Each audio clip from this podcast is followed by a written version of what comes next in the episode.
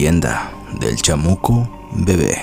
Cuenta una leyenda del estado de Guerrero, que en un pueblo perdido en las montañas, donde los hombres campesinos tienen la fiel costumbre de que después de un largo día de trabajo es necesario refrescarse la garganta en alguna cantina con un buen mezcal o un pulque antes de llegar a descansar.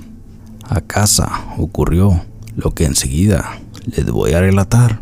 Esto sucedió con don José, quien, después de un día de haber trabajado largas horas en su cosecha de maíz, se llegó el momento en el que el sol se empezaba a perder tras ese montón de montañas donde las nubes casi las tocan. Así que decidió guardar toda su herramienta en su viejo y sucio morral para tomar el camino que le llevaría hasta su pueblo instalado a kilómetros más abajo del cerro donde se encontraban sus sembradíos. Así tomó el camino hasta llegar a su pueblo. Antes decidió tomar un mezcal en la cantina de don Javier, donde se reunían todos los hombres del pueblo. Se dijo un fuertecito pequeño antes de dormir. No le hace daño a nadie.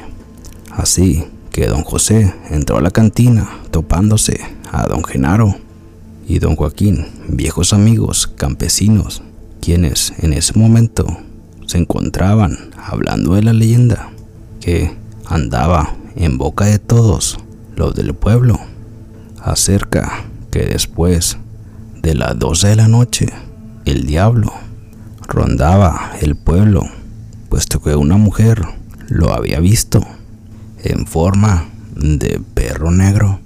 Otro señor lo había visto en forma de toro. Y así sucesivamente narraron muchas anécdotas.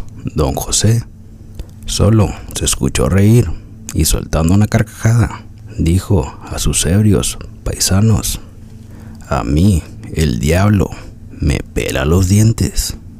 Dicho mexicano que significa algo así como el diablo me tiene miedo. Además agregó, esos son puros chismes de las viejas que ya no quieren que vengan uno a distraerse con nuestros mezcalitos. Nos quieren tener temprano en la casa. No hagan caso a esas tonterías. Acto seguido, don José Después de echarse su mezcal, decidió salir del lugar, atravesando parte del pueblo que por cierto carecía un poco o mucho de alumbrado público, así que solo veía lo empedredrado de las calles por el reflejo de la luna que aún se puede contemplar en todo su esplendor en el cielo despejado de muchos de los pueblos del estado de Guerrero. De pronto escuchó un ruido, como un leve quejido. Pensó, tal vez se trataba de una gata en celo, y no hizo mucho caso. Así que continuó su camino. A solo unos pasos volvió a escuchar, ahora más nítidamente, el mismo ruido, pero esta pudo escuchar claramente un llanto como de un bebé. Prestó atención para observar de dónde provenía el llanto hasta que descubrió que a un lado de una vieja casa abandonada se encontraba un bulto que se movía. Se acercó cautelosamente hasta que descubrió que en el interior de una cobija se encontraba un bebé llorando. Desgraciada y mil veces maldita la mujer que te abandonó. Chamaco, ¿tú qué culpa tienes? Dijo don José, maldiciendo a la mujer que él pensaba que había abandonado la criatura. Decidió tomarlo entre sus brazos y llevarlo a su casa. en lo que resolvía el misterio de los progenitores del bebé, que no paraba de llorar. De tal modo emprendió el camino rumbo a su casa. Poco a poco el bebé fue controlando su llanto, pero mientras don José avanzaba, sentía más y más pesado el bulto del bebé que llevaba en sus brazos. Llegó un momento en que decidió detener su paso, pues el bulto del bebé era demasiado pesado.